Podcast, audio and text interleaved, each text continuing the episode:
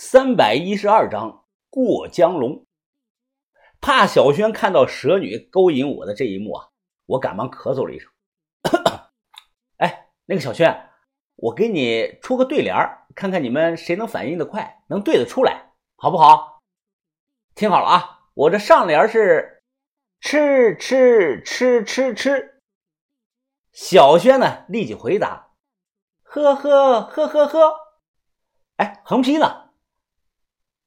我知道，范神医啊，他举手回答：“横批就是吃吃喝喝。”我用力的鼓掌，哎呀，真是牛逼啊！三位美女真是不愧是当世的才女啊！小弟甘拜下风。去死吧你！哼哼，小轩笑着推了我一把，范神医也开心的笑了。三个女人一台戏，我要是不想办法处理好他们之间的关系，那就麻烦大了。如果到时候再加上小米，那就是四个呀。他四个谁最厉害呢？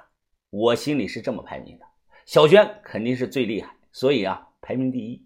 然后是蛇女，再然后是小米，最后是范神。饭吃到一半，就在这个时候啊，突然有三个流里流气的这个陌生男人呢，他坐到了我们这桌。哎，妹妹是来旅游的吧？哎，哥哥请你喝杯酒怎么样？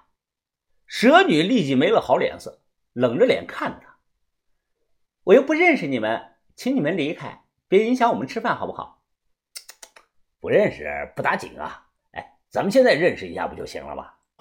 说完，他还想伸手去摸蛇女的脸，我当即一把就抓住了这个人的手。哎，兄弟，你想死啊你？这男的哈哈一笑。他还没说话呢，在一旁的小轩突然就站了起来，拎起一个空啤酒瓶，啪就砸在了这个人脑袋上。这个人反应过来后啊，慢慢的伸手摸向了自己的头，流血了。哪知小轩又拎起来一个空酒瓶子，对着他的脑袋，啪又砸了一下，砸烂了瓶子都，砸的这个人直接就趴在了桌子上。另外一个见状大喊：“我操他妈的，找死啊你们！”我掀翻了桌子，过去一脚就踹倒了这个人。这个人挣扎着想爬起来，我立即用脚后跟啊对着他的脑袋上啪啪猛踹啊，直踹的这个人满脸是血。突然，这个蛇女惊呼啊：“向大哥，小心！”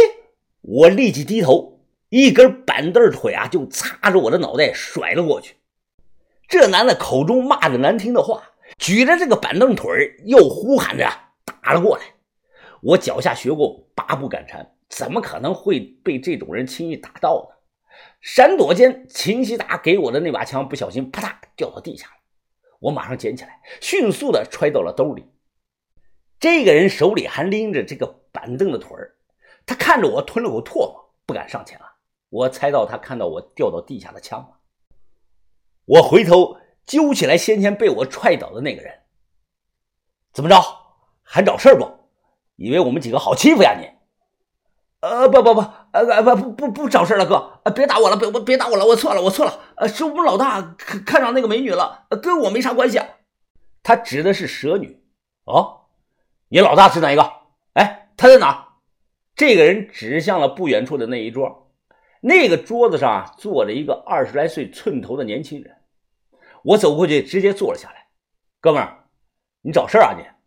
这个寸头男尴尬的笑了笑，哈哈，呃，哥，是兄弟我眼拙了啊，呃，我赔你们一千块钱行不行？你看这样解决可以吧？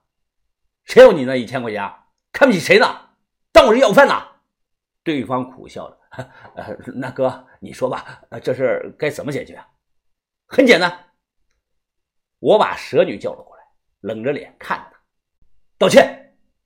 他没有犹豫，立即起身弯腰。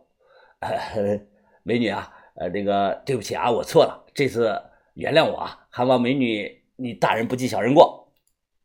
美女可能有些不适应这种语气，想了想啊，嗯，好吧，你们也受到了惩罚，那下不为例啊。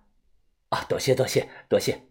随后几个人匆忙的结了账，落荒而逃。我看着他们跑着离开这个背影，摇了摇头。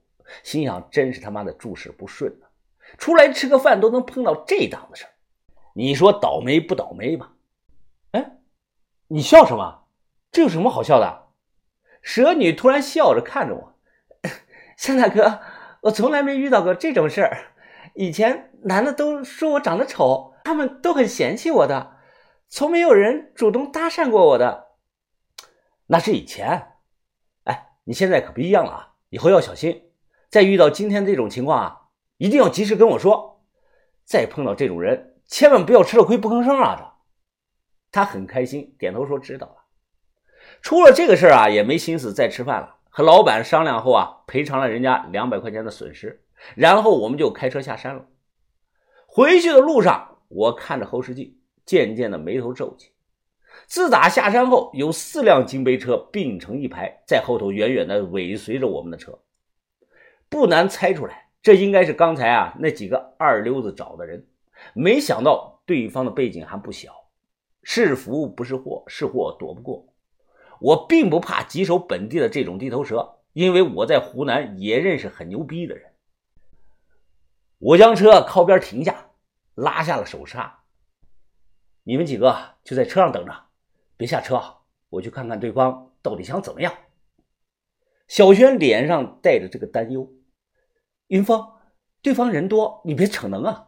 要不我现在打电话把于哥叫过来帮忙吧？啊，先不用，我有分寸。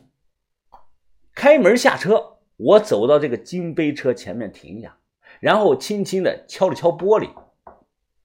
很快，玻璃放下，有个刀疤脸的这个中年男人坐在副驾驶的位置上。这个人穿着一身的牛仔衣，气势很是内敛，年龄大概是四十多岁。我隔着车门递过去一支烟，对方冷着脸没接，于是我自己啊点着抽了这么一口。大哥，怎么着啊？错不在我们呀，是你手底下的那几个人找事在先呢。这个刀疤脸转过头来问我。哪里人啊？啊，兄弟，东北的，路过贵地。年轻人啊，这年头出门在外，不要以为自己有把枪就了不起了。你认不认识我是谁啊？不认识，不过我认识长沙的罗三爷，他是我干爹。要不我给他打个电话，你们聊两句。这个八脸男眼中明显的闪过一丝的惊慌，他开门下车，随后身后的三辆金杯车又陆陆续续的下来了几十个人，乒乒乓乓的关门声响个不停。